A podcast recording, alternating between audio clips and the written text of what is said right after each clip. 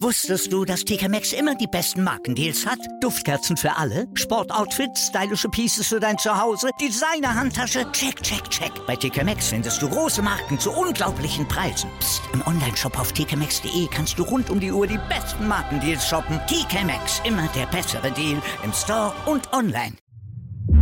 Einzigartige Augenblicke.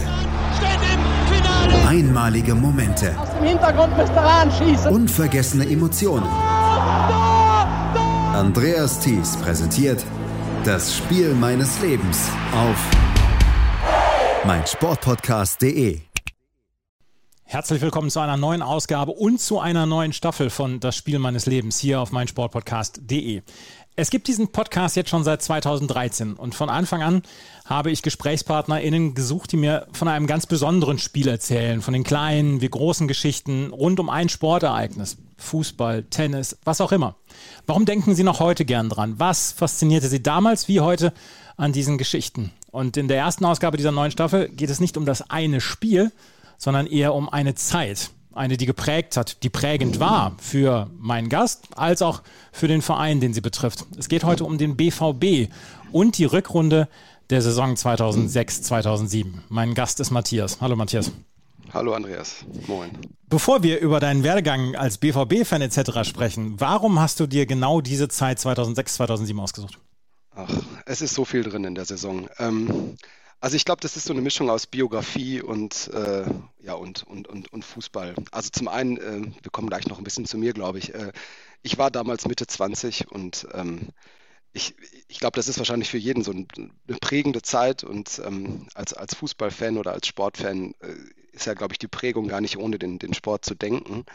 Und ähm, mich hat diese Zeit und auch gerade diese Rückrunde irgendwie sehr emotional sehr mitgenommen. Und ich, ich, ich kann heute noch jedes Spiel ähm, referieren, wann wir gegen wen gespielt haben. Das hat sich so tief in mein Hirn eingebrannt. Ja, und ähm, es, es, es war einfach, es, es war einfach viel los. Also es, es, es begann toll, es wurde furchtbar. Zwischendurch war es ganz katastrophal, am Ende war es dann wieder schön und ähm, es war so ein, so ein Rollercoaster, den, den habe ich mit dem BVB sehr selten so mitgemacht. Und das ist vielleicht mit den Höhen und Tiefen vielleicht äh, der krasseste Absturz und Wiederaufstieg, den ich so mitgemacht habe und deswegen diese Rückrunde.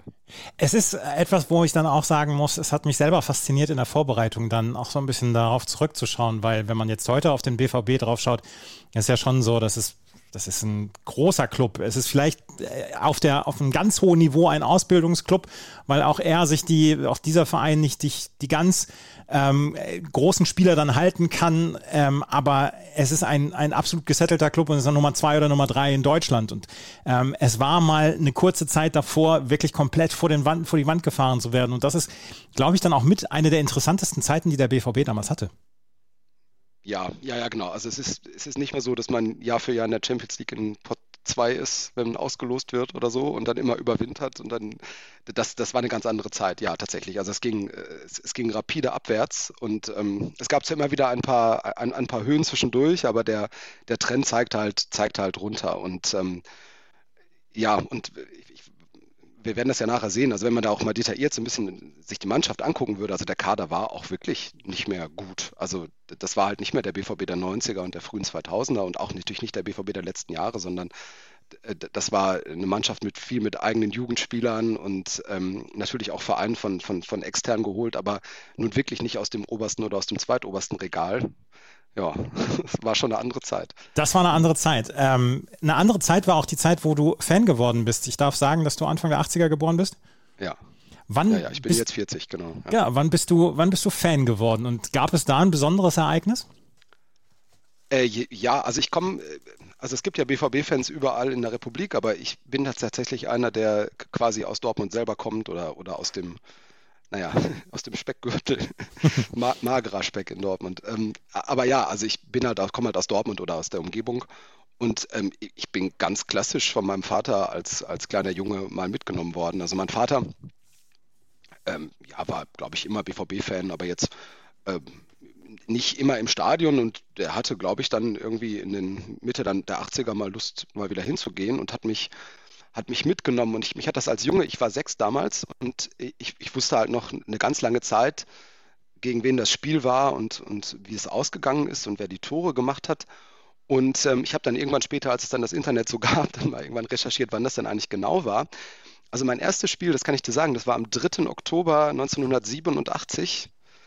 Äh, da war ich sechs, ein, ein 0 zu 2 zu Hause gegen den Karlsruher SC. Das ist schön. Jahre später wurde da ein Feiertag draus gemacht. Aus ja, genau, ersten Spiel. genau, deswegen, genau. Wahrscheinlich aus Karlsruher Sicht der letzte Auswärtssieg in Dortmund gefühlt. Ähm, ja, also das klingt total unspektakulär und ich habe das mal bei, bei fußballdaten.de mal recherchiert. Also da standen dann 25.000 Leute, steht da als Zuschauerzahl drin. Aber für mich als, also quasi die Zuschauerzahl von äh, nach Corona. Ähm, aber damals war das natürlich, also dann rückblickend für Dortmunder Verhältnisse ja unglaublich wenig. Aber ich war es halt als, als Junge, ich war völlig äh, überwältigt von dieser, von dieser Größe. Also auch das alte Westfalenstadion, da passten 42.000 äh, Leute rein, also weit, weit weg von dem, wie es heute ist. Aber natürlich als Sechsjähriger, das ist ja für dich, du nimmst das ja unglaublich wahr. Und ich, ich weiß noch, wie ich die ganze Zeit auf die Südtribüne geguckt habe und das völlig völlig faszinierend fand, wie viele Leute da waren. Und ähm, auch wenn das Spiel jetzt natürlich nicht gut war und ähm, auch damals war 0 zu 2 gegen den KSC kein Erfolg, ähm, das hat mich halt geprägt. Und ich, ich weiß rückblickend, dass ich mich vorher nicht für Fußball interessiert habe und seitdem habe ich dann immer ähm, seit ich dann Zeitung lesen konnte, dann irgendwie die, die Zeit der Zeitung geblättert und WDR 2 gehört, Fußballkonferenz und all diese Sachen. Also ähm, ja, da so bin ich Fan geworden. Wer kann nicht Fan werden von einer Mannschaft, die Teddy de im Tor hat, die Gerhard Kleppinger in der Abwehr hat, Günter Kutowski, Murdo McLeod im Mittelfeld, Frank Pagelsdorf, Marcel Raducanu und Norbert Dickel und Frank Mill im Sturm. Ich meine, wer soll da, wer soll da nicht Fan sein? Hey, das sind schon Namen, oder? Das ja. ist so, die Fußballromantik kommt da wieder raus. Das, das sind Namen. Also, ja. Arno Glesius und Bernhard Raab haben damals für genau. den Karlsruher ja, das, SC das, Genau, getroffen. das kann ich dir mein Leben, werde ich dir auf dem, auf dem Sterbebett noch sagen können, dass die beiden die Tore gemacht haben für den KSC. Milorad eins vor der Pause, eins kurz vor Schluss. Ja, Milorad Pilipovic hat damals gespielt für den Karlsruher SC und Alexander Famula kurz bevor Oliver Kahn übernommen Kahn hat. Kam, ja. Da gab es diese Geschichte, dass Famula gesagt hat, ich bin nicht mit äh, Oliver Kahn auf ein Zimmer gegangen, weil ich hatte, ich hatte die Angst, dass er mich mit dem Kopfkissen ersticken würde. Ja, man traut es ihm zu. traut es ihm tatsächlich zu. Ähm, ist das dann soweit dann gedient, dass du irgendwann auch die Dauerkarte bekommen hast? Oder ist das dann, ähm, wie ist das gewachsen, deine, deine Beziehung dann zum BVB? Ist das dann nach und nach gekommen, dass du mal zwei oder drei Spiele mitgemacht hast in der Saison und dann irgendwann die Dauerkarte hattest? Oder wie ist das gekommen? Ja, genau so. Also ich, wie gesagt, ich war damals sechs, ne? Und dann, also dann klar, alles, was im Fernsehen kam, habe ich geguckt, ne? Also ich erinnere mich an irgendwelche Europapokalspiele, die dann weiß ich nicht, unter der Woche um 15.30 Uhr oder so stattfinden in Mostar, das weiß ich noch, äh, noch vor dem jugoslawischen Bürgerkrieg. Da, äh, da weiß ich, hatte BVB irgendwie, wann muss das gewesen sein? 89, 90 wahrscheinlich. Ähm, ja, oder vielleicht sogar noch früher. Es muss noch früher gewesen sein. Egal. Ähm, das war so diese Zeit, genau. Ähm, Habe ich mir dann angeguckt und äh, natürlich der BVB ist 1989 Pokalsieger geworden, deswegen kam ich jetzt drauf. Ähm, das Pokalfinale habe ich gesehen. Ähm, das kam dann auch irgendwie zu einer zivilen Zeit, glaube ich, an einem Samstag. Mhm. Ähm, und dann, wie gesagt, Radio. Ne, das gab ja damals noch kein Premiere Sky, was auch immer. Also Bundesliga-Konferenz gehört. Das in der Zeitung gelesen, was dann kam halt. Ne? Ich wohnte ja, wie gesagt, in der Gegend. Das heißt, der, der Sportteil der, der Tageszeitung war halt immer BVB vorne drauf. Und ähm, ja, und dann, mein Vater hat mich ab und zu mitgenommen. Der war selber jetzt nicht, nicht super oft da. Und dann, dann passte das sehr gut. Das geht halt vielen Leuten so, die ähnlich alt sind wie ich, dass der BVB halt dann nach und nach sein Stadion ausgebaut hat. Und ähm, wie gesagt, von diesen 42.000 auf jetzt diese 81.000, die da reinpassen. Und, ähm, und die Südtribüne wurde halt Ende der 90er aufgestockt. Und dann waren plötzlich halt ganz viele Dauerkarten frei. Und ich bin halt einer der Leute, der Leute, die seit 1999, glaube ich, da war ich dann 18, äh, ihre Dauerkarte haben. Und die habe ich bis heute, auch wenn ich nicht mehr in Dortmund wohne. Ähm, die gibt es weiterhin. Ja. Gab es einen ersten Lieblingsspieler für dich damals?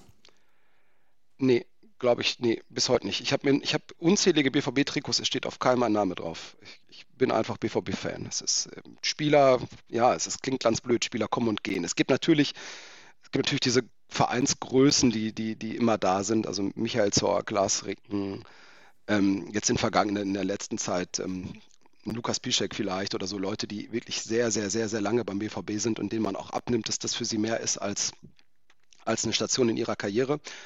Aber, ähm, aber die Leute habe ich mir selbst die nicht aufs Trikot drucken lassen und ähm, ich glaube, ich hätte dir in den 90ern nicht sagen können, wer mein Lieblingsspieler ist. Da gab es so viele und ähm, das ist bis heute so. Also ich, ich, ähm, ich nehme viele der Spieler erstmal als Spieler wahr und ich bin in allererster Linie BVB-Fan und ich, ich kann schon unterscheiden zwischen Spielern, die ein paar Jahre da sind und die dann ihren nächsten Schritt machen oder die dann was ganz anderes machen, woanders hingehen und den Leuten, die, die, die, die viele, viele Jahre da sind, die halte ich auch in meinem Herzen, aber Lieblingsspieler, nee. Das schützt dann ja auch so ein bisschen, ne? Also gerade so vor ganz großen Enttäuschungen. Ich meine, wenn man jetzt so auf Erling Haaland guckt und die ganze Welt beneidet eigentlich den BVB, so, so, einen, so einen Bullen in seinem Team zu haben und dann haben Leute ihn auf dem Trikot und sind Fans und so weiter und dann geht er nach zwei Jahren und ähm, geht relativ unemotional und das schützt dann einen ja auch ein bisschen.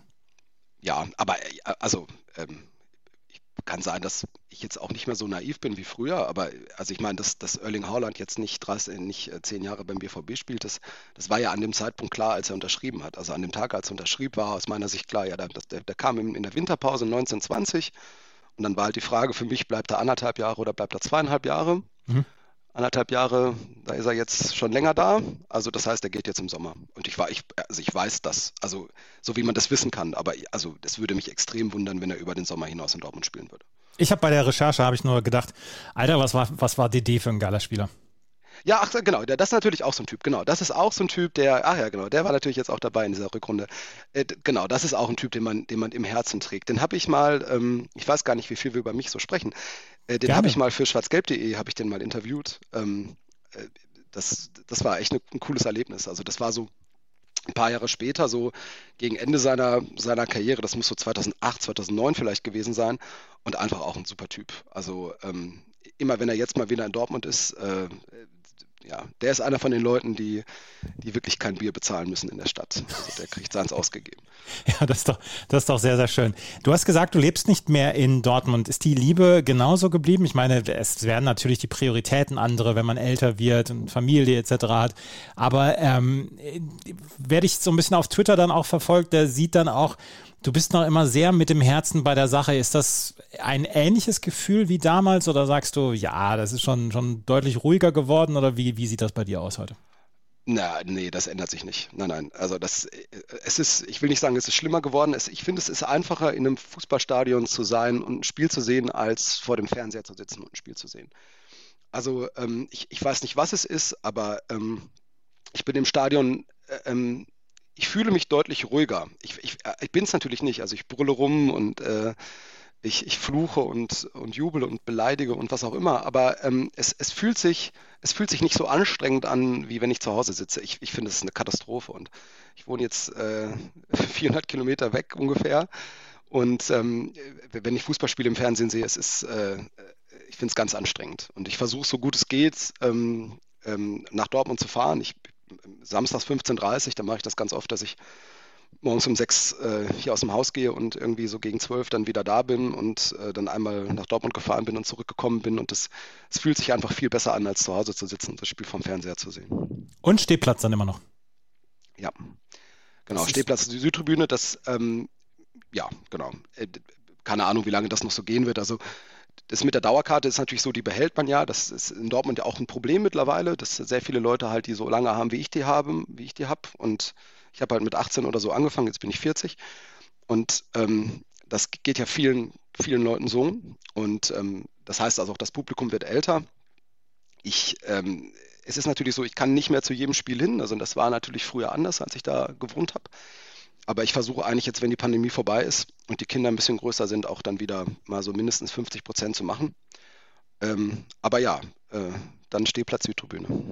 Und gibt es da im Moment noch so Stadionrituale, die du, die du machst? Also irgendwie mit, mit wem du dich dann triffst zum Beispiel? Oder ist das wirklich, du fährst hin, du weißt noch nicht, was du, was dich erwartet und wer dich dann ja auch erwartet, weil du hast es gerade gesagt, die Leute werden auch älter und sind auch vielleicht nicht mehr alle jede Woche im Stadion. Wie machst du das? Gibt es da noch Rituale? Gab es damals welche? Rituale, ja.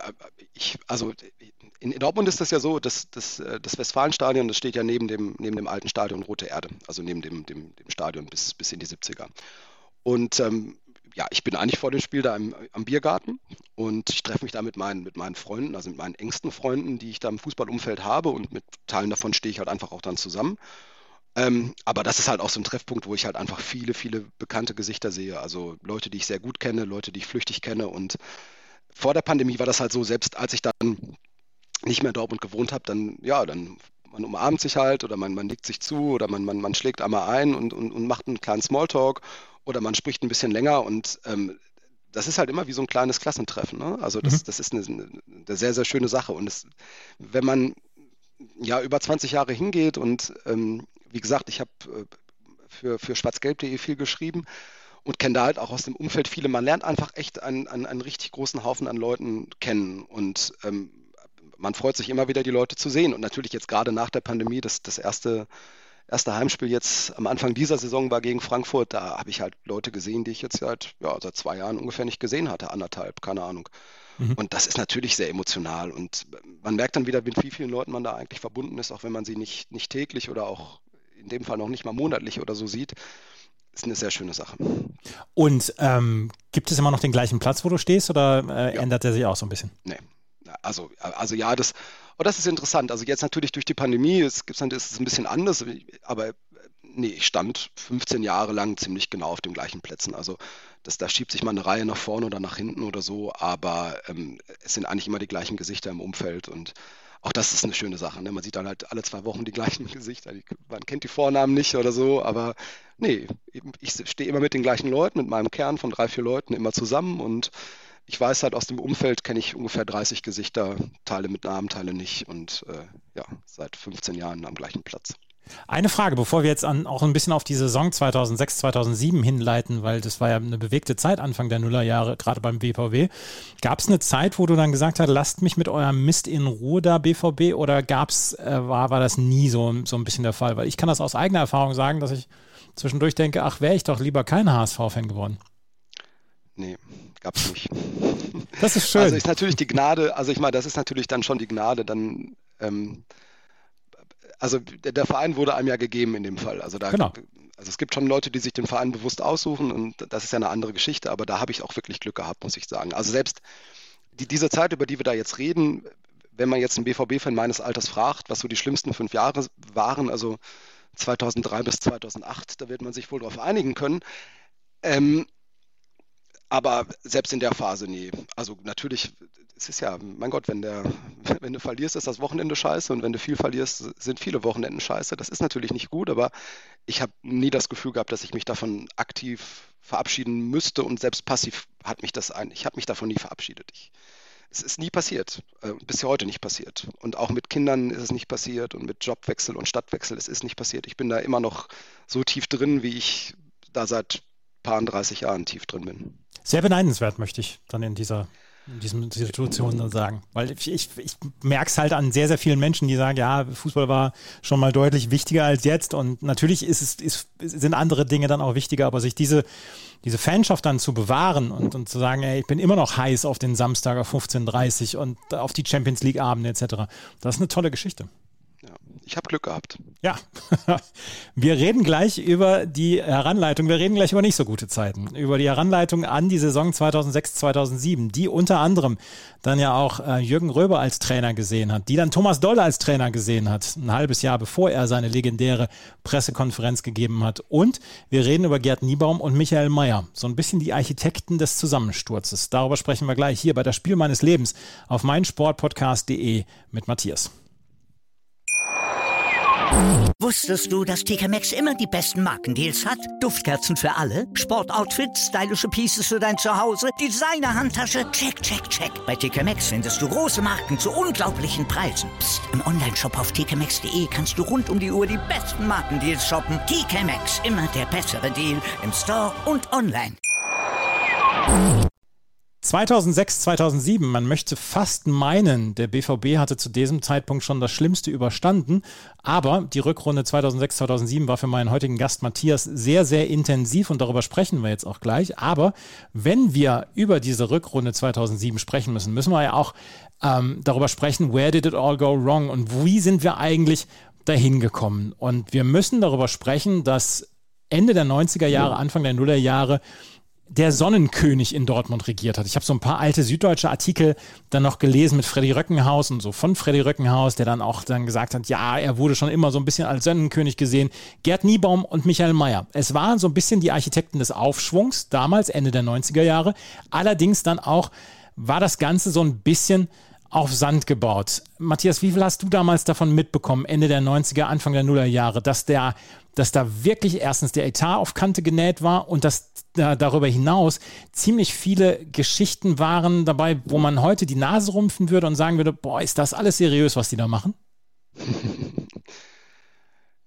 Ja, äh, das ist eine gute Frage. Also ich, ich, ich glaube, also so um den, um den äh, Jahrtausendwechsel herum, glaube ich, hat man da gar nicht so viel mitgekriegt kriegt. Ähm, der BVB hatte ja, ich weiß gar nicht, wie weit wir da zurückgehen gehen wollen. Also ähm, man muss vielleicht rückblickend sagen, dass, dass die beiden, also Niebaum und Meyer, ähm, natürlich den Verein damals irgendwie ans, ans Totenbett geführt haben. Und äh, da fehlte ja wirklich nicht viel, ähm, dass wir dann 2005 wirklich hops gegangen wären.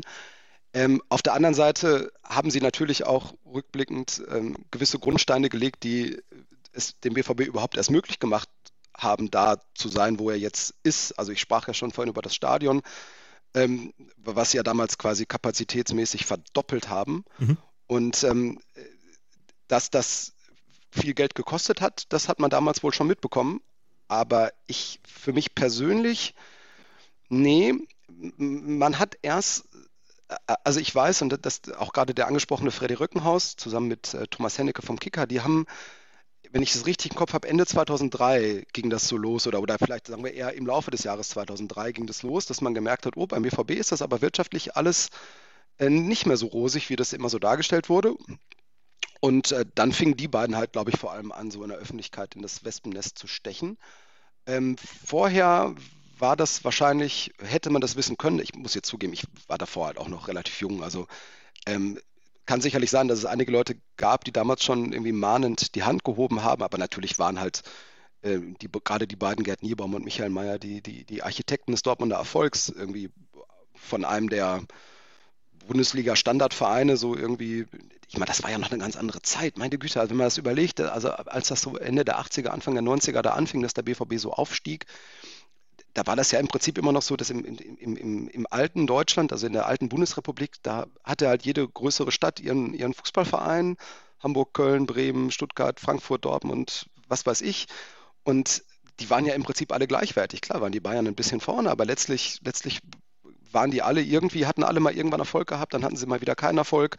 Und da gab es eigentlich keine so richtigen Unterschiede. Und, und als sie dann anfingen, in den 90ern aus dem BVB halt einen Verein zu bauen, der, der auch den Anspruch hat, mit den Bayern um diese Führungsrolle zu, zu konkurrieren, das hat natürlich in der Stadt und auch in der Region unglaublich viel Resonanz gehabt. Die, die mhm. wurden ja dafür vergöttert, dass sie das gemacht haben. Also die sind ja auch ein bisschen in diese Rollen reingekommen. Und wie das, glaube ich, oft so ist, dann wird halt vielleicht auch nicht mal so genau hingeguckt, wenn es dann um Sachen geht, die vielleicht für den Verein ähm, nachteilig sind. Oder man kann seine Kritiker halt auch leichter ruhig stellen. Das war natürlich auch eine Möglichkeit. Also um die Frage jetzt in, insofern zu beantworten, ich persönlich habe da wenig von mitbekommen. Also mhm. ich bin halt erst mit den genannten Journalisten da so um 2003 rum äh, überhaupt auf dieses Problem gestoßen worden. 2000 ging nämlich der BVB an die Börse, dann auch unter Gerd Niebaum und Florian Mayer. Und dann gibt es Michael, Geschichten rund. Florian Mayer. Äh, Flor Florian Homm, ich wollte gerade auf Florian Homm darüber da zu sprechen kommen. Äh, Gerd Niebaum und Michael Mayer. Und ähm, Florian Homm war einer der Großinvestoren, hatte in einer Kapitalerhöhung dann auch ja quasi schon den Verein gerettet. Dann gibt es diese Geschichten rund um den Immobilienfonds, an denen das Stadion verkauft worden ist und wo man innerhalb von 16 Jahren das Ganze wieder zurückkaufen wollte. 16 Millionen Euro pro Jahr musste dafür aufgewendet werden und auch das konnte nicht mehr so richtig ja, äh, bestritten werden. Dann auch diese Rückzahlung etc. Da waren finanziell waren da Drahtseilakte unterwegs, bis zu dem, äh, bis zu der, äh, bis zu dem äh, Thema, dass, dass sogar das Logo verpfändet worden ist. Also wir sprechen hier ja wirklich von ganz, ganz düsteren Zeiten. Und ähm, es gibt diese eine Pressekonferenz beziehungsweise diese eine Mitgliederversammlung damals vom Mulsiris äh, Immobilienfonds. Dem gehörte damals das Stadion. Und hätte dort keine Dreiviertelmehrheit gesagt, wir äh, stimmen diesem Rettungsplan zu, dann wäre das dann wäre das nicht gegangen. Dann hätte, dann wäre dieser Laden am Ende insolvent gewesen und auch der BVB am Ende insolvent gewesen. Und dann ist es ja wirklich so ein bisschen 2005, ähm, Anfang März, glaube ich, 2005 war es, dass dieser Immobilienfonds zu 96 Prozent dem Sanierungsplan zugestimmt hat. Und das war ja, glaube ich, dann so richtig quasi die Rettung. Und damit konnten die, die, konnte der BVB das Stadion zurückkaufen, plus dann die nächsten zwei Jahre so ein bisschen ähm, überleben und äh, bestreiten. Das ist einer der ganz großen Schicksalstage in der Geschichte des BVB. Oh ja, oh ja, der 14. März war das, ne? 14. März 2005. Ja, klar, ja. ja, ja, das sind so Daten, die haben sich, die haben sich so eingebrannt. Ja, das war's. Also man muss vielleicht noch sagen, du, du hast das ja gerade auch schon gesagt, äh, der BVB war damals einfach auch also in der Zeit davor, ein, ein furchtbarer Verein. Also ähm, wie gesagt, man muss es, also ich kann auch verstehen, dass es genug Leute gibt, die den BVB seit dieser Zeit absolut verabscheuen, weil das halt natürlich für alles steht, was man nicht mag. Also dieses, dieses schnöselige, neureiche und Florian Homm, wenn ich mich an diesen gelackten Finanzmenschen da mit Zigarre erinnere, äh, natürlich eine, eine Katastrophe. Also das, das sind einfach Leute, mit denen will man eigentlich nichts zu tun haben. Man will mit den Leuten nichts zu tun haben. Und, und, und, und von denen hing dann irgendwann das Fortbestehen des BVB ab. Das ist eine ganz große Katastrophe.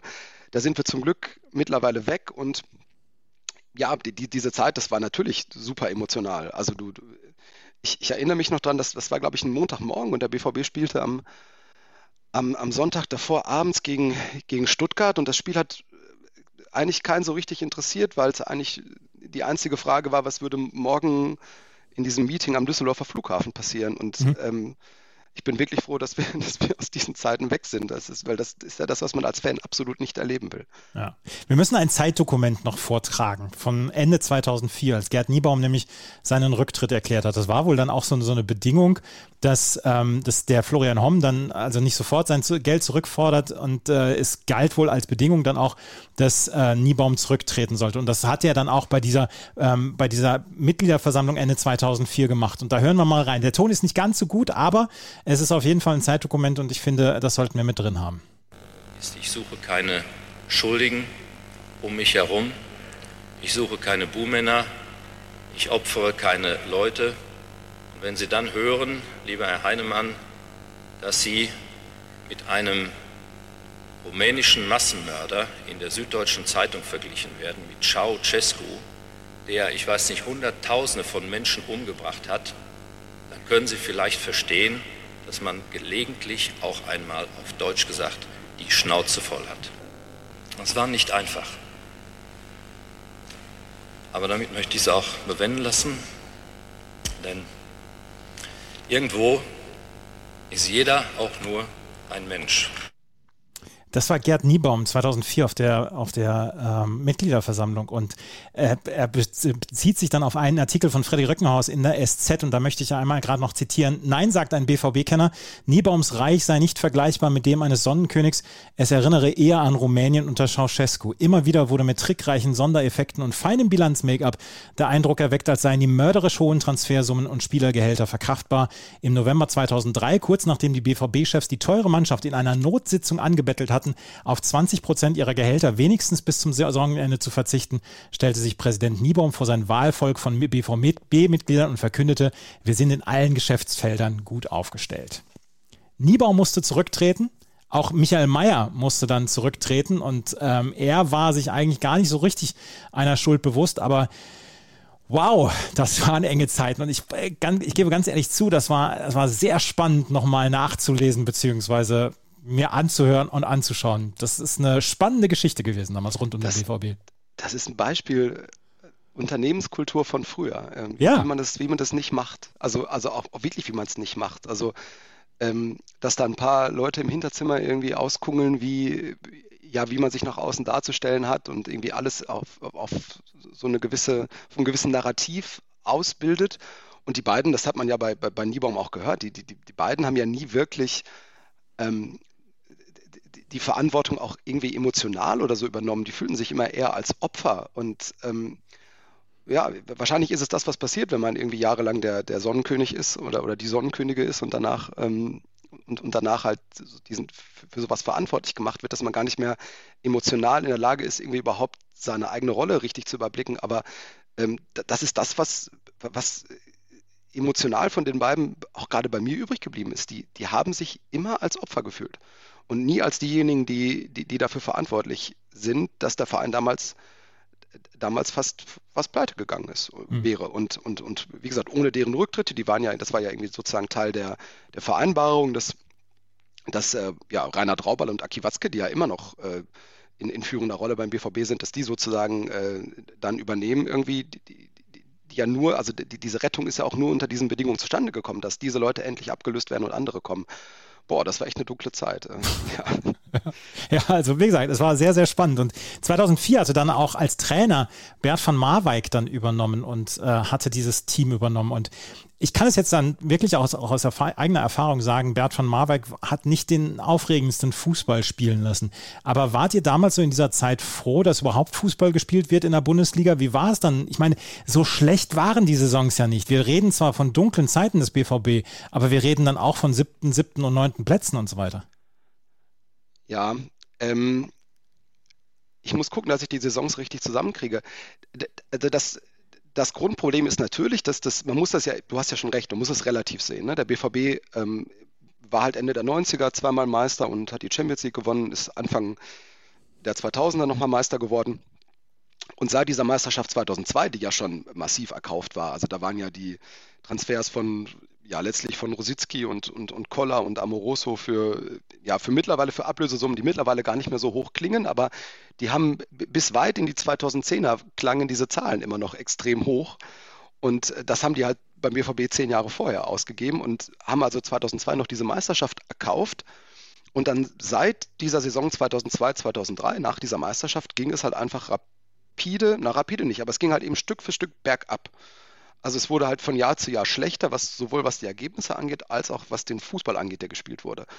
Und das, das fing gar nicht mit Van Marwijk an. Also das, das, ähm, das ging dann auch schon unter den letzten Jahren, in den letzten Jahren unter Sammer dann so los, dass das nicht mehr so ein, also es war selbst 2002, als, als, als der BVB Meister wurde, gar nicht so ein super Hurra-Fußball, aber es wurde halt einfach, es wurde halt einfach von den Ergebnissen und auch von der Spielweise her einfach immer schlechter. Der Kader wurde sukzessive schlechter. Das hat natürlich auch was mit den, mit den finanziellen Möglichkeiten zu tun.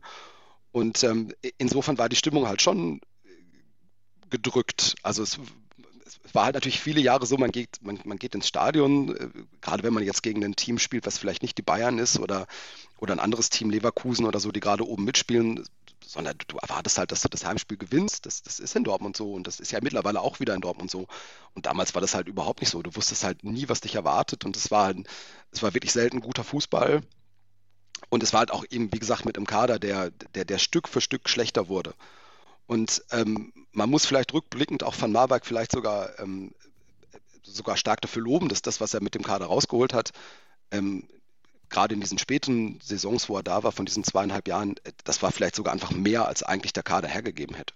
Ja, ähm, ich habe es jetzt nochmal nachgeguckt. 2003, 2004 ist es Sechster geworden. 2004, 2005 ähm, Siebter. 2005, 2006 Siebter und 2006, 2007, worüber wir jetzt gleich sprechen, Neunter. Und das ist, das möchte ich dann mal als Betroffener sagen, das ist Jammern auf allerhöchstem Niveau.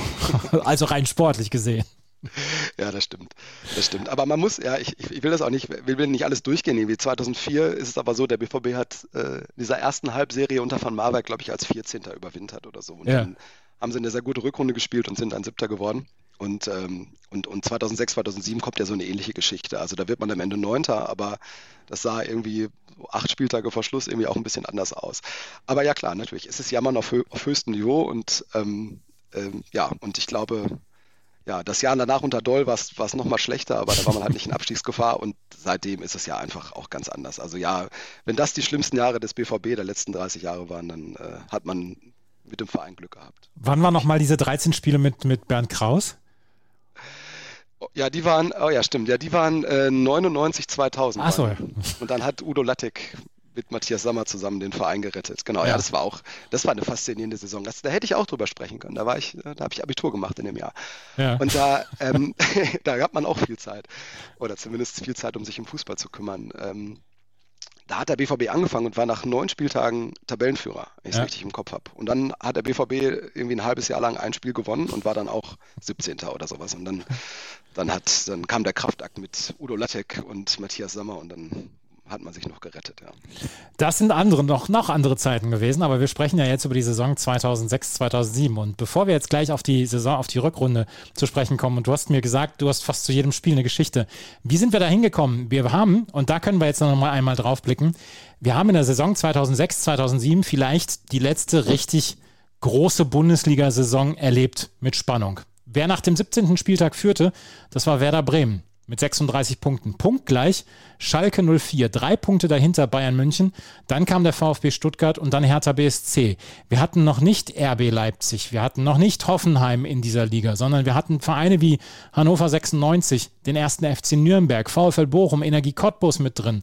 Wir hatten den ersten FSV Mainz mit drin und wir hatten die ganzen Traditionsvereine. Wenn man heute, 15 Jahre später, auf diese Tabelle draufschaut, dann verdrückt man aber schon ein kleines Traditionstränchen aber hallo, aber hallo.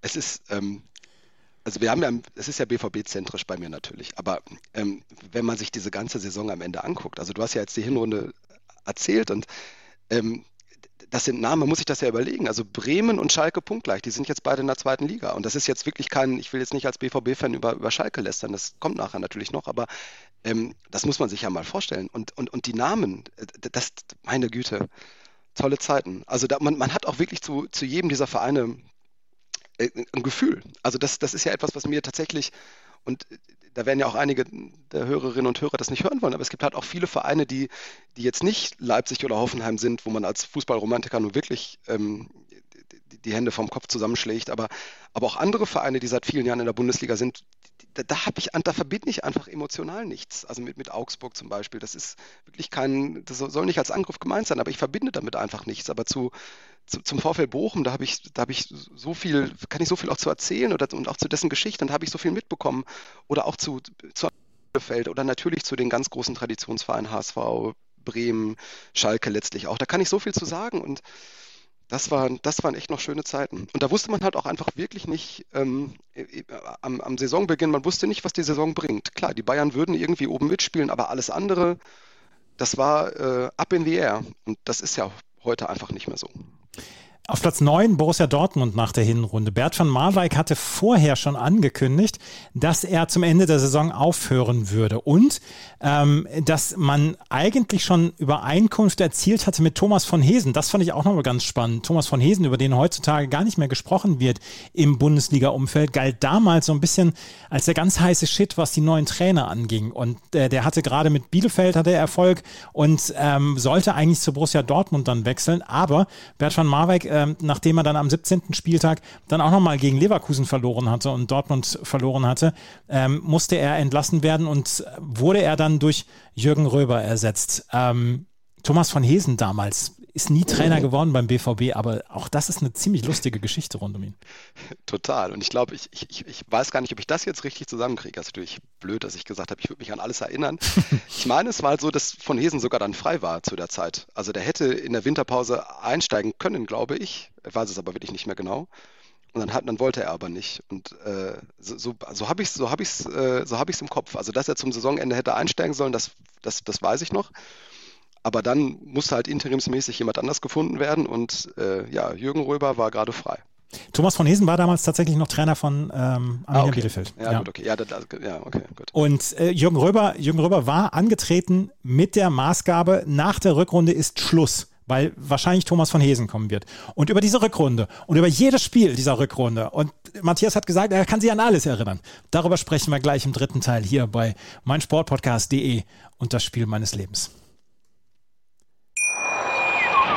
Wie viele Kaffees waren es heute schon? Kaffee spielt im Leben vieler eine sehr große Rolle. Und das nicht nur zu Hause oder im Café, sondern auch am Arbeitsplatz. Dafür gibt es Lavazza Professional. Kaffee am Arbeitsplatz, der genauso lecker schmeckt wie in eurem Lieblingscafé. Die perfekte Kaffeelösung für jede Art von Unternehmen. Klein, mittel, groß. Ihr habt auf jeden Fall einen Kaffee, der schmeckt. Die richtige Motivation für eure Arbeitstage. Alle Infos zu Lavazza Professional findet ihr auf lavazzapro.de mit allen Kaffeelösungen für euer Büro. Die Rückrunde 2007. Der BVB war auf dem neunten Platz. Und das ist das Spiel meines Lebens, beziehungsweise die Saison, die Halbserie meines Lebens von meinem Gast Matthias. Und am 18. Spieltag, Ende Januar 2007, gab es das äh, Spiel gegen Bayern München, das erste Spiel unter Hans-Jürgen Röber. Und es wurde gleich zum Fest. Ja, man muss sich das vorstellen. Also der BVB spielt also am ersten Spieltag der Rückrunde gegen die Bayern und die Stimmung war, war furchtbar im Vorfeld. Also Van Marwijk war ja vor Weihnachten dann äh, entlassen worden, zurückgetreten, was weiß ich. Jürgen Röber war verpflichtet worden und ähm, es gab, im, es, es, gab einfach in den letzten Monaten vor dieser Entlassung ein Gefühl der Lethargie beim Verein. Also du hast ja gesagt, wir waren, wir waren Neunter zum, äh, ja, zur Winterpause, also irgendwie ungefähr im, im Rahmen dessen, was man, was man erwarten konnte. Ähm, die Spiele, gerade im zweiten Teil der Hinrunde, die waren, die, die waren furchtbar. BVB hat kaum was gewonnen, aber jetzt auch viel unentschieden gespielt, viele 0-0s, 1-1 und ähm, es war einfach wirklich kein guter Fußball und auch wirklich emotional eher, ja, eher lethargisch alles. Und dann kommt dieses Spiel gegen die Bayern, was der BVB an einem Freitagabend mit 3 zu 2 gewinnt. Ähm, Leidenschaft, ja, rassig, einfach ähm, schon glücklich durchaus, aber äh, wirklich, man sieht Leidenschaft und, und wir standen nachher auf der Tribüne und haben gesagt, Mensch, das haben wir aber lang nicht mehr gesehen, auch, auch, auch wirklich so viel, so viel Engagement und dass man wirklich merkt, es geht hier richtig um was und man zerreißt sich und es, es war einfach nicht mehr so, so ich benutze das Wort jetzt ganz oft, es war wirklich eine andere Art von Fußball und wir haben wirklich gedacht, ach Mensch, das ist ja schön, dass, dass, dass sowas noch geht. Und jetzt, jetzt kriegen wir vielleicht eine schöne Rückrunde. Und äh, es ging ja letztlich auch gar nicht viel, eigentlich letztlich darum, den BVB irgendwie da im Mittelfeld der Liga zu halten. Nach vorne würde nichts gehen. Ähm, und dann ließ sich das ganz gut an. Und man stand dann eigentlich tabellarisch auch ganz gut da. Und ja, es war ganz schön wild. Es wurde damals in der ARD übertragen, dieses Spiel vom BVB gegen die Bayern. Und Steffen Simon hat das kommentiert. Steffen Simons Stimme leicht angeschlagen. Aber wir hören mal rein, wie er das 1 zu 0 von Alexander Frei, vielleicht die Lebensversicherung von äh, dem BVB damals, wie er das kommentiert hat. Das hören wir jetzt. Da wird nicht ewig hinten durch die Viererkette gespielt und auf Ballbesitz Wert gelegt, sondern da geht es risikoreich und schnell nach vorne. Jetzt mit DD. 1-0. Alexander Frei.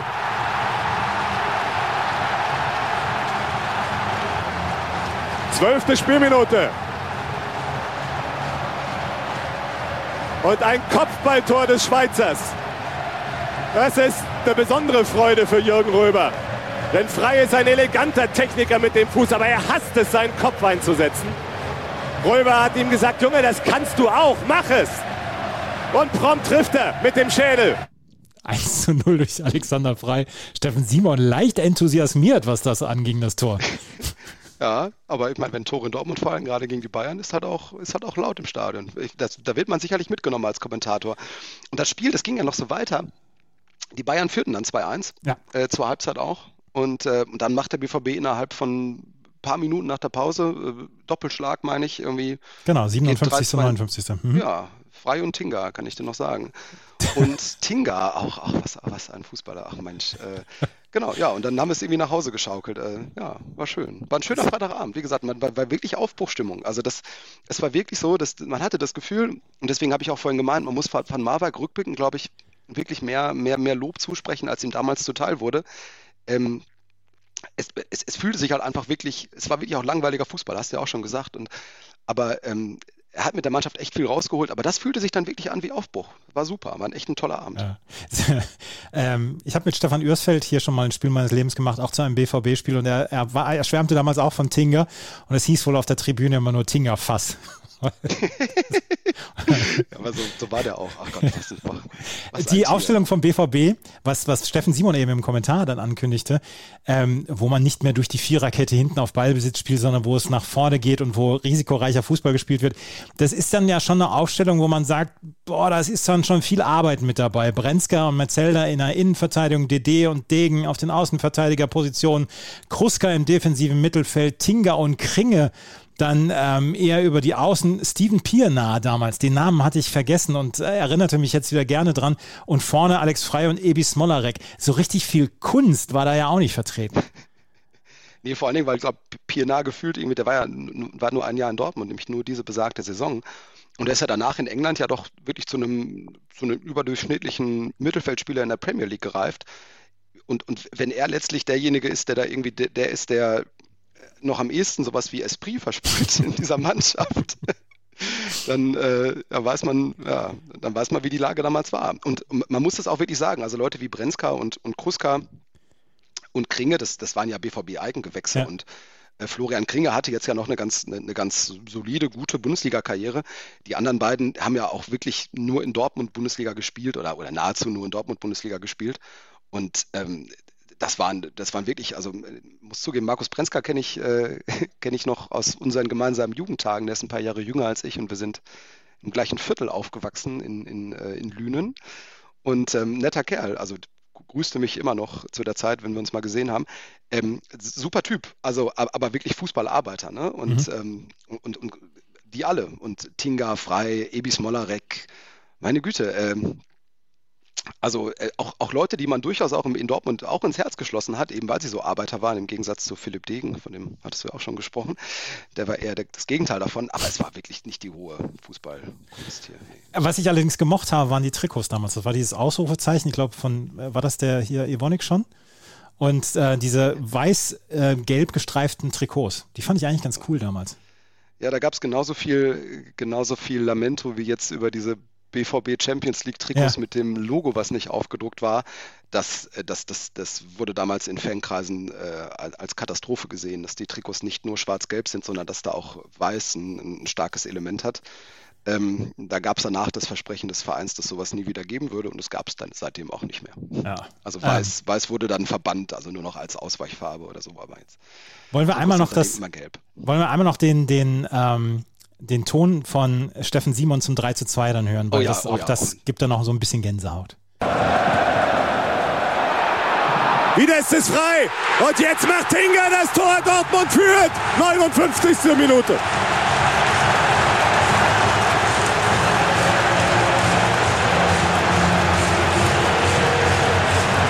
Was für ein verrücktes Fußballspiel. Tinga hat den Ball ins Tor gebissen.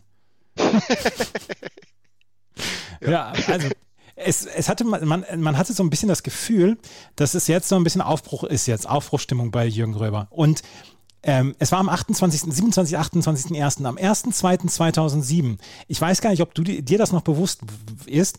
Wir haben am 1.02.2007 drei Trainerentlassungen in der Bundesliga erlebt.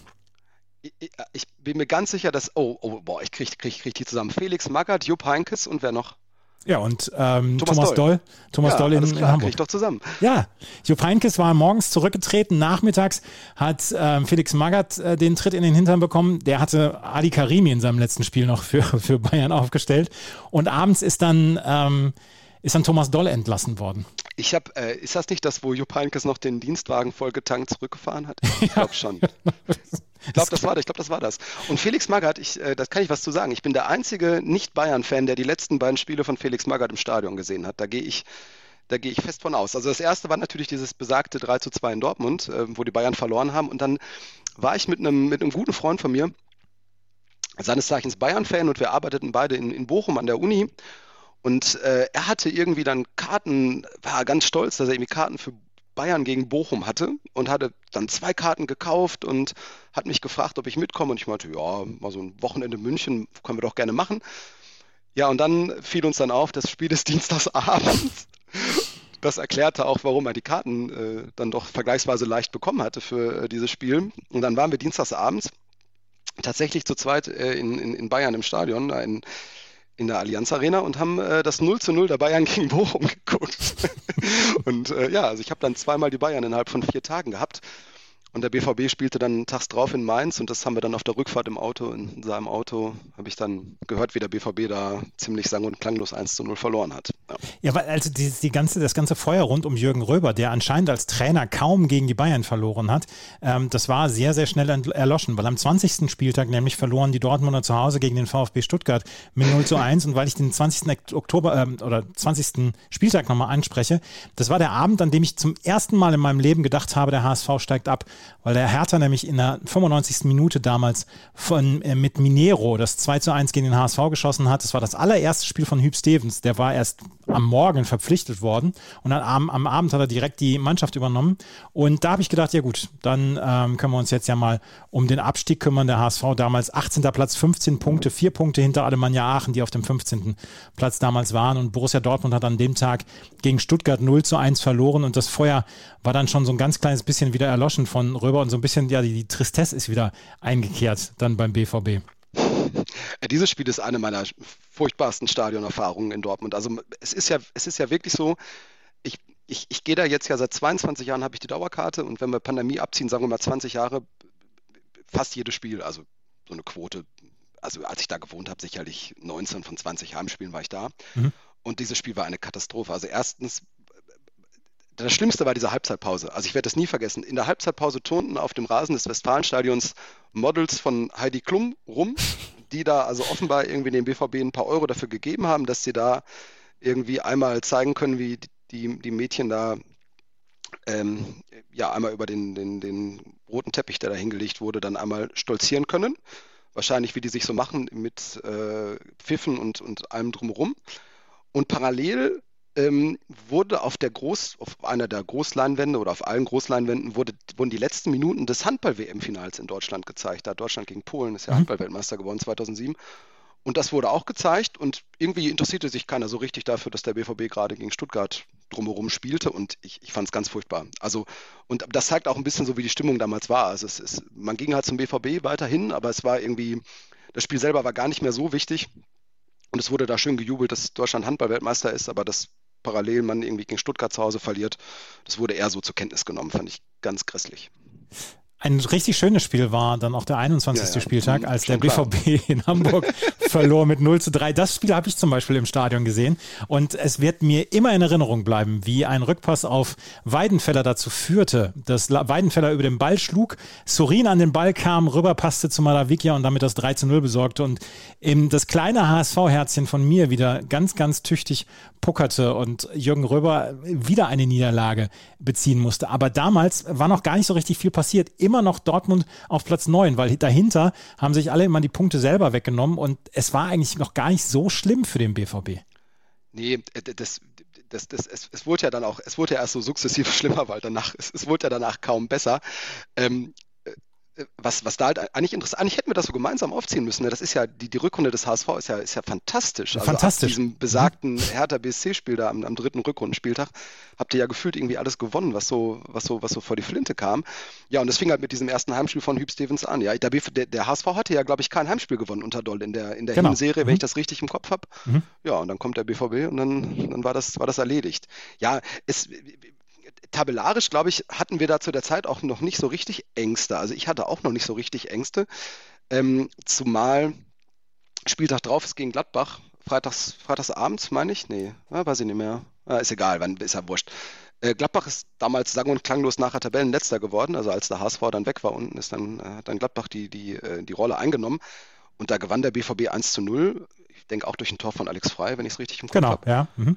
Und ähm, ja, und danach stand man, dann war die Bilanz von Röber ja meine Güte irgendwie. Äh, fünf Spiele, zwei Siege, drei Niederlagen, Mittelfeld, alles gut und danach, naja, danach. Aber auch das halt Spiel gegen Gladbach war nicht, war nicht so richtig Nein. ein Leckerbissen. Spielnote 4,0 vom Kicker damals bekommen. Das ist wahrscheinlich noch, noch, äh, noch freundlich bewertet. da hatte sich der Schüler in der Klasse immer gemeldet, deswegen gab es noch eine 4. Nee, das war, das war kein gutes Spiel. Ich meine, das war ein frühes Tor durch Frei und dann. Genau, 19. Minute. Mhm. Ja, okay, ja. Und über ein Spiel wolltest du mit mir sprechen, wo man eigentlich so sagt, ja, das, das fällt einem nicht so richtig auf. Die Weltelf von Hannover 96 am 23. Spieltag spielt den BVB nach allen Regeln der Kunst her. Mit 4 zu 2. Elfmeter durch Husti in der zweiten Halbzeit schon. Steiner, 69. Zweimal Brüching. Und dann gab es erst in der 87. und in der 91. die Tore von Smolarek und Kringe. Ist das noch ein tieferer Tiefpunkt gewesen? Ja, vor allen Dingen, vor allen Dingen weil das das Spiel ist, wo Philipp Degen, äh, der vorhin schon angesprochene Rechtsverteidiger, ich weiß nicht, zwei falsche Einwürfe am Stück und ich glaube insgesamt drei in, in einer Halbzeit fabriziert hat, in dieser zweiten Halbzeit. Ähm, und und, und der hatte natürlich, also man tut ihm da vielleicht ein bisschen un, Unrecht, äh, weil das einfach seine Art war, aber der Typ hat halt immer gegrinst. Und der hat halt sogar dann gegrinst, wenn er einen falschen Einwurf gemacht hat. Und äh, das Spiel war ja eine Katastrophe, hast du ja gerade erzählt. Und Und er, er, macht einen falschen Einwurf, der Schiri pfafft ab und er grinst. Und natürlich ist das ja auch bei den Kameras so, dann wird halt Degen dann schön ins Profil genommen und du siehst ihn da lächeln. Und ähm, es, es, es, war eine, es, oh Gott, äh, ja, weiter, weiter im Text bitte. Also von, von Hannover 96, die zu dem Zeitpunkt siebter waren in der Tabelle, sind sie hergespielt worden. 24. Spieltag, man kann ja Spieltag für Spieltag durchgehen, weil es waren ja immer lustige Geschichten dabei. 24. Spieltag zu Hause gegen Cottbus, 2 zu 3 verloren. Kannst du dich da an was erinnern? Ja, ja, also das war das erste Spiel, wo ich gedacht habe, oh, das geht ja doch gegen den Abstieg. Ähm, weil die Situation war natürlich so, das war zwei Wochen vorher gegen Gladbach ja auch schon so, du spielst jetzt gegen ein Team, was eigentlich unter dir platziert ist und spielst zu Hause und gehst eigentlich davon aus, dass du das gewinnst.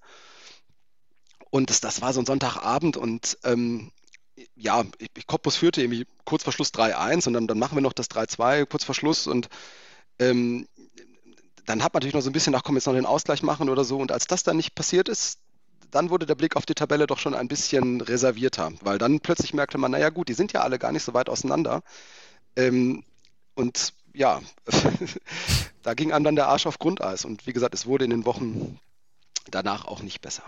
Darf ich einmal noch gerade ähm, erzählen, die Aufstellung von, von Cottbus damals, weil auch das eine komplette Legendenelf. Piplica im Tor, Sheleji, McKenna, Kukielka, Svitanovic in der Abwehr, Fragel da Silva, Timo Rost, Baumgart, Vlad Munteanu in, im Mittelfeld und Sergio Radu und Francis Kiojo im, im Sturm und dann wurde auch noch Schau eingewechselt. Ein Traum. Ja, da schlägt das Herz höher. Ich glaube, Schau macht, glaube ich, auch ein Tor. Bei den anderen kann ich es dir gar nicht sagen. Genau, Schau hat ein Tor gemacht. Ansonsten Montiano 2, Radu Vorlage und Schau hat das äh, 3-1 gemacht für den, äh, für, den, für Cottbus. Ach, ein, ein Träumchen, ein wirkliches Träumchen. Ähm, wir kommen weiter, 25. Spieltag. Und da wurde es dann so langsam, aber sicher dann auch mal eng, weil am 25. Spieltag verloren die Dortmunder äh, auswärts in Bochum mit 2 zu 0. Und auf einmal waren sie nur noch einen Punkt entfernt vom direkten Abstiegsplatz. Und das können wir jetzt mal gerade hier sagen. Alemannia Aachen auf Platz 9 mit 30 Punkten. Dortmund auf Platz 13 mit 28 Punkten und Frankfurt auf Platz 16 mit 27 Punkten, Bielefeld auf Platz 17 mit 26 Punkten. Ein Abstiegskampf der Hölle. Ja, da waren alle drin. Also da waren die letzten, das, das blieb auch lange so. Also dass die, die ersten sechs kommen wir nachher noch zu. Die ersten sechs waren irgendwann weg und ab Platz sieben war Abstiegskampf bis Spieltag 31 oder 32 oder ja. so. Das war wirklich, du hast das ja mal auch vorhin gesagt, die gewannen alle, die schlugen sich immer alle gegenseitig und ähm, das, das, ja, und du guckst natürlich nach unten und weißt, klar, einerseits, ähm, da müssen dich ja einige überholen. Andererseits, du kannst ja rechnen, du weißt, du bist einen Punkt vor den Abstiegsplätzen und ähm, so viel ist auch nicht mehr. Und, und die Bilanz war dann natürlich katastrophal. Also dann, das war ja auch das Spiel, wo dann Jürgen Röber dann entlassen wurde. Das waren dann halt ja, acht Spiele zwei Siege und, und sechs Niederlagen und wie gesagt, gegen Hannover, Cottbus und Bochum am Stück. Das ist dem BVB auch nicht oft passiert, äh, drei Spiele gegen diese Gegner zu verlieren nacheinander. Ja, und, und das auch so ein Spiel. Ne? Bochum, wer macht die beiden Tore? Theophanis Geckers. Ich war im Stadion, kurzer Weg natürlich, und äh, die spielten dann immer den, den Sirtaki, wenn der das Tor gemacht ja. hat. Das, das, das, man, man kriegt ja sofort Durst, man kriegt ja sofort Durst auf Uso. Ja, aber in dem Fall aus Frust, ja. Röber wird entlassen nach diesem Spieltag in Bochum, hast du gerade gesagt. Thomas Doll kommt, der gerade vorher, ein paar Wochen vorher beim HSV entlassen worden ist. Und auch dessen Statistik ist am Anfang nicht so richtig gut. 0 zu 0 gegen Nürnberg und 0 zu 1 gegen Bielefeld. Und am 27. Spieltag stand der BVB auf Platz 17 in der Tabelle. Und da ging wahrscheinlich den meisten von euch dann auch der Arsch auf Grundeis. Und vor allen Dingen, äh, Gleichzeitig war der FC Schalke 04 auf Platz 1 in der Tabelle mit 53 Punkten. Und am 33. Spieltag hieß es, wir spielen gegeneinander. War da schon dann so ein bisschen die, die Angst, Alter, wenn uns Schalke in die zweite Liga haut? Ja, ja, ja klar, natürlich. Also das war natürlich in Schalke der Traum, in Dortmund zu gewinnen, Meister zu werden und den BVB in die zweite Liga zu schicken. Und das war zu dem Zeitpunkt absolut realistisch. Also und Schalke war damals die beste Mannschaft der Bundesliga in der Saison. Also die hätten Meister werden müssen. Also das wissen die auch selber. Also da, ja, da greifst du den Schalker raus, die werden dir das alle bestätigen. Ähm, die haben das damals hinten raus versaubeutelt und die hätten Meister werden müssen und die Angst war super real. Und ähm, es ist natürlich so, wenn man im Abstiegskampf steckt, ähm, also zumindest bei mir war das so, ich habe mich dann für Schalke erstmal nicht so interessiert. Also das, das, dann geht es ja doch erstmal darum, selber die Spiele irgendwie zu gewinnen. Und gerade dieses von dir angesprochene Spiel in, in Bielefeld, das, das, ist ja auch so eine Sache, da, da, kommt die eigene Biografie eben ins Spiel. Ich, ich, ich weiß das noch, das war ein Freitagabend, ich, ich konnte das nicht sehen. Ich habe an dem Abend meine, meine jetzige Schwägerin kennengelernt, also die Schwester meiner Frau und, ähm, und die, die hat ich glaube, die hat wahrscheinlich gedacht, was ist das denn für einer irgendwie? Also erstens habe ich mich an keinen Gesprächen beteiligt, sondern guckte dauernd auf mein Handy. Das war natürlich noch hier vor Smartphone-Zeiten. Da habe ich mhm. mir, ich glaube, von einem Schalker Freund habe ich mir immer so Zwischenstände geben lassen und, ähm, und ich bin halt immer tiefer in meinen, in meinen Sitz ähm, gesunken, gerade als dann Bielefeld macht irgendwie 75. ungefähr das Tor. Und ich, ich war dann den ganzen Abend absolut nicht zu gebrauchen. Und äh, das äh, rückblickend so, was ist das für ein erster Eindruck, den man so auf, auf, auf seine zukünftige Schwägerin macht? Aber es, es, war halt einfach so, man kommt ja aus der Rolle auch nicht raus. Und ähm, wir haben damals gesagt, das, gedacht, das war's jetzt. Und eine Woche drauf spielten wir in Aachen. Und, und Aachen, das, das klingt ja immer so verrückt, irgendwie alle Mann ja Aachen, aber die, die waren natürlich auch eine von diesen Vereinen, der da irgendwie mit, mit rumspielte, aber die haben halt für ihre Verhältnisse eine exorbitant gute Saison gespielt. Und wenn die uns da geschlagen hätten in dem Spiel, dann wären sie wahrscheinlich schon fast durch gewesen und, äh, und, und wir, ja, dann hätten wir wirklich kaum noch eine Chance gehabt. So fühlt es sich zumindest an. 28. Spieltag 4 zu 1 in Aachen, unter anderem durch zwei Tore von Frei ähm, hat der BVB der war, der gewonnen. War die Lebensversicherung. Also genau. Alex Frei, ohne, ohne ihn wären wir abgestiegen, ja. Und dann gab es am nächsten Spieltag wieder ein 0 zu 2 in Bremen und auch da war gegen, nach, gegen in Dortmund war das, das war in Dortmund. Entschuldigung, äh, in Dortmund. Ähm, 0 zu 2 gegen Bremen und damals war der BVB auf Platz 15. Zwei Punkte vor Arminia Bielefeld auf Platz 16. 17. war der FSV Mainz und ganz abgeschlagen war Borussia Mönchengladbach. Der HSV hatte sich da zu dem Zeitpunkt äh, quasi mit einem 1 zu 0 in Gladbach gerettet. Ich weiß noch, das habe ich damals in der besten Fußballkneipe deutschlandweit im Stadion an der Schleißheimer Straße gesehen, zusammen mit zwei Gladbach-Fans, die die ganze Zeit während der 90 Minuten gesagt haben, ja, es ist egal, wir steigen eh ab. Und dann, als Guerrero in der Nachspielzeit das 1 zu 0 für den HSV macht, da sind sie in sich zusammengesackt und hätten beinahe geweint und ich wusste nicht wohin. Und ich wusste nicht wohin mit meinen Emotionen, weil zu dem Zeitpunkt habe ich gedacht, ja, das ist jetzt die Rettung dann auch für den HSV.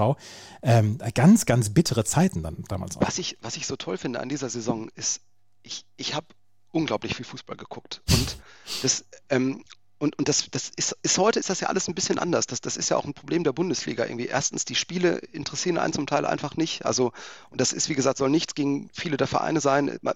Es ist, glaube ich, für viele Leute, die wie wir sozialisiert worden sind, einfach nicht das, wie Bundesliga so sein sollte oder wie Bundesliga heißt oder wie Bundesliga sich anfühlt.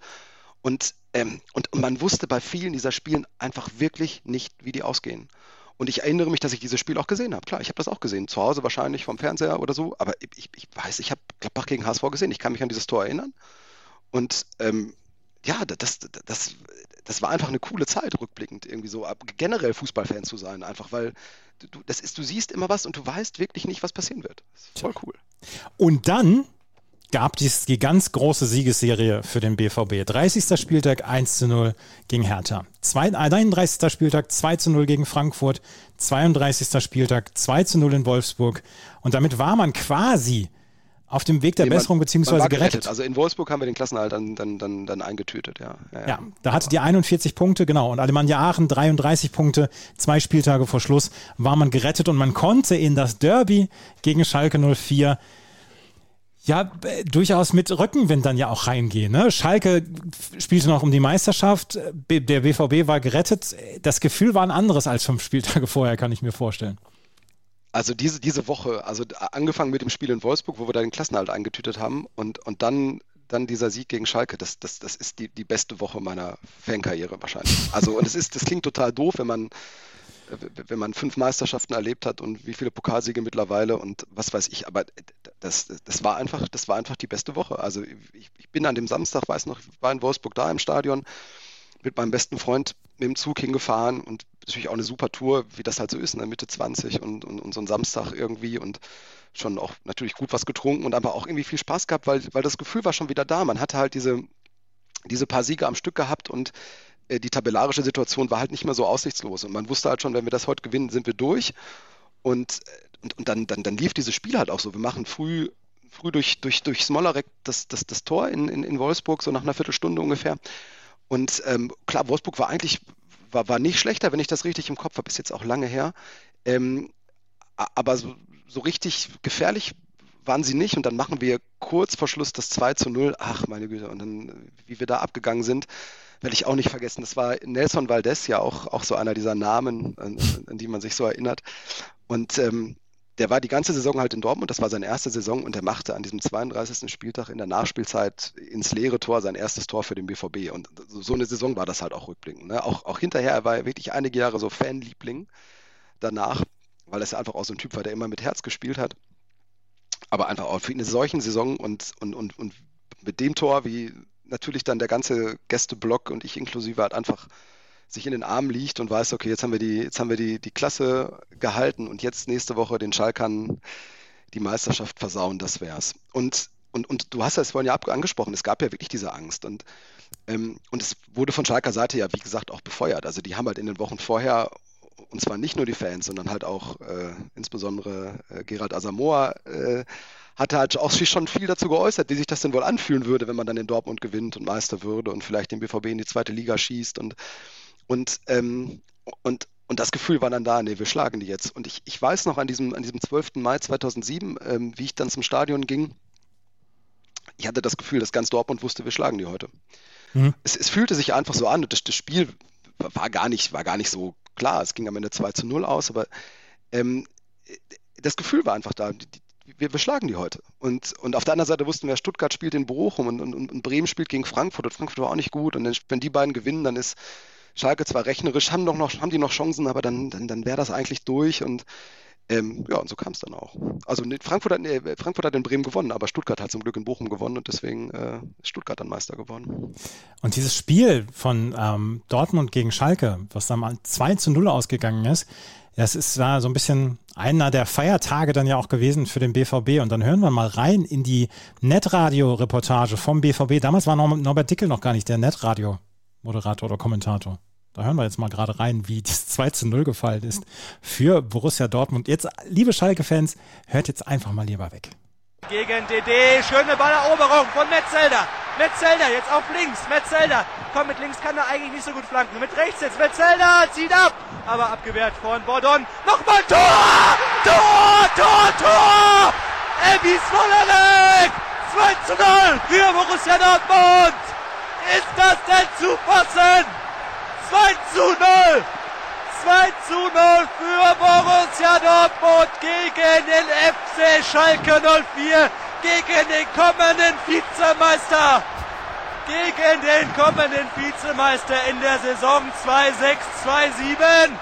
2 zu 0 für Borussia Dortmund und da gibt es nochmal Geld für Smolarek. Da gibt es Geld wegen übertriebenen Torjubels. Gegen den künftigen Vizemeister, wie frech. Alter, und das war, also, also erstmal, das ist übrigens äh, Boris Rupert, der hat, ähm, da damals mit, mit Dickel zusammen die, die Netradio-Reportagen ah. gemacht, auch schon zu der Zeit.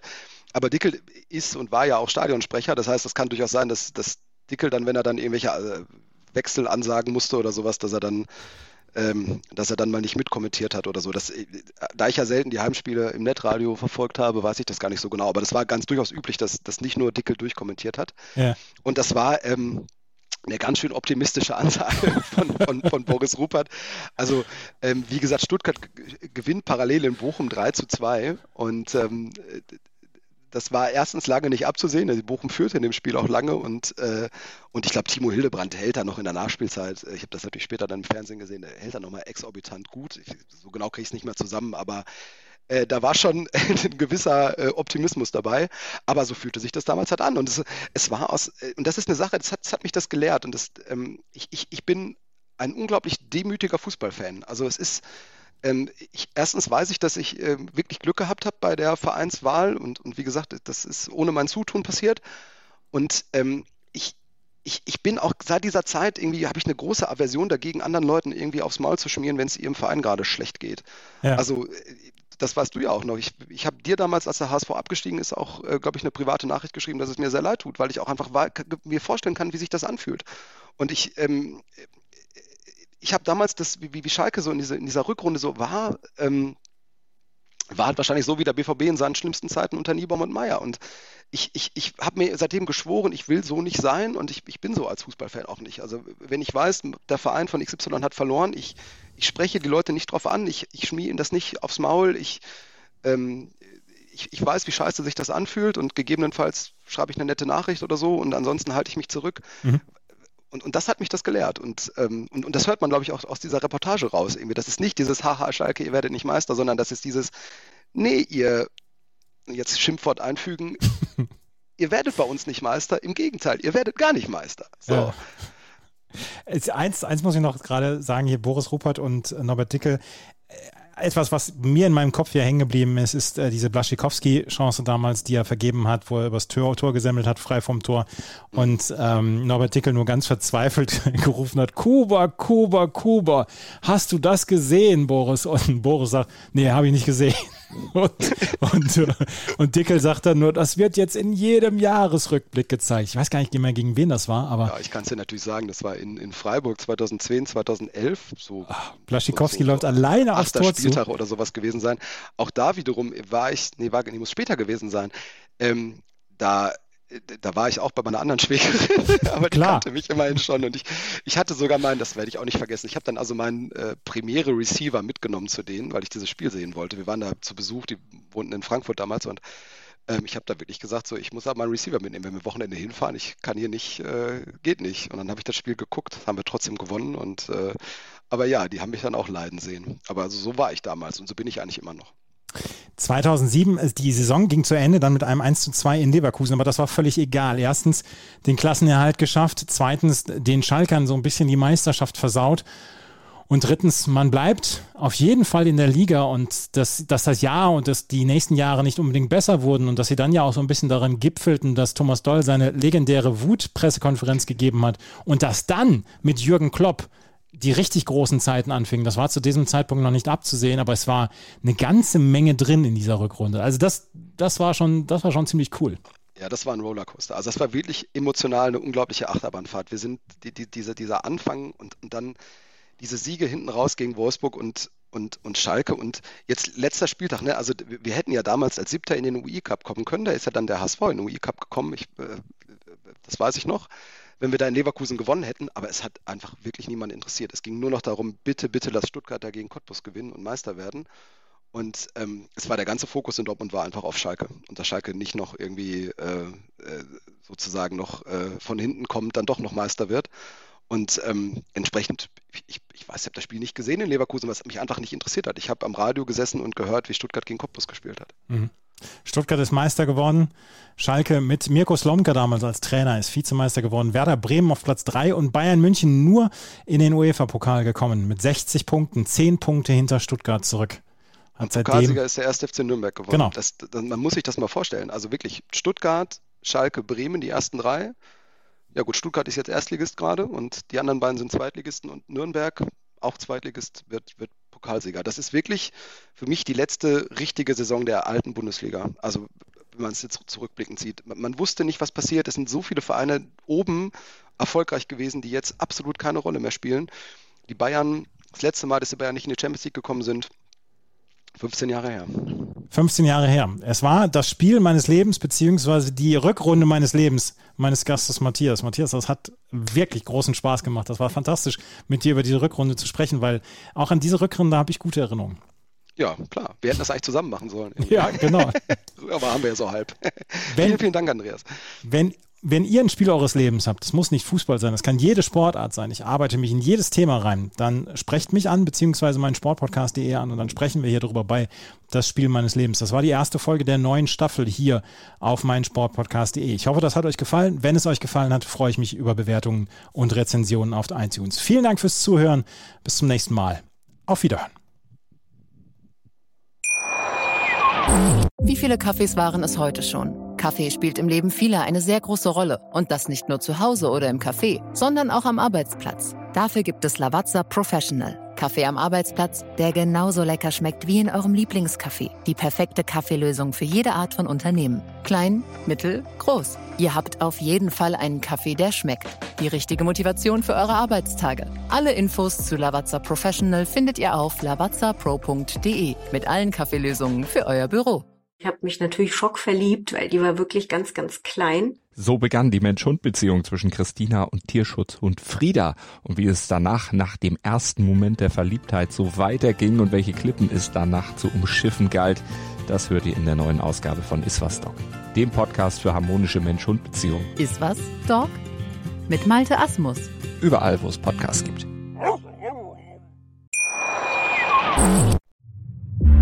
Einzigartige Augenblicke. Einmalige Momente. Aus dem Hintergrund anschießen. Unvergessene Emotionen. Andreas Thies präsentiert das Spiel meines Lebens auf meinsportpodcast.de.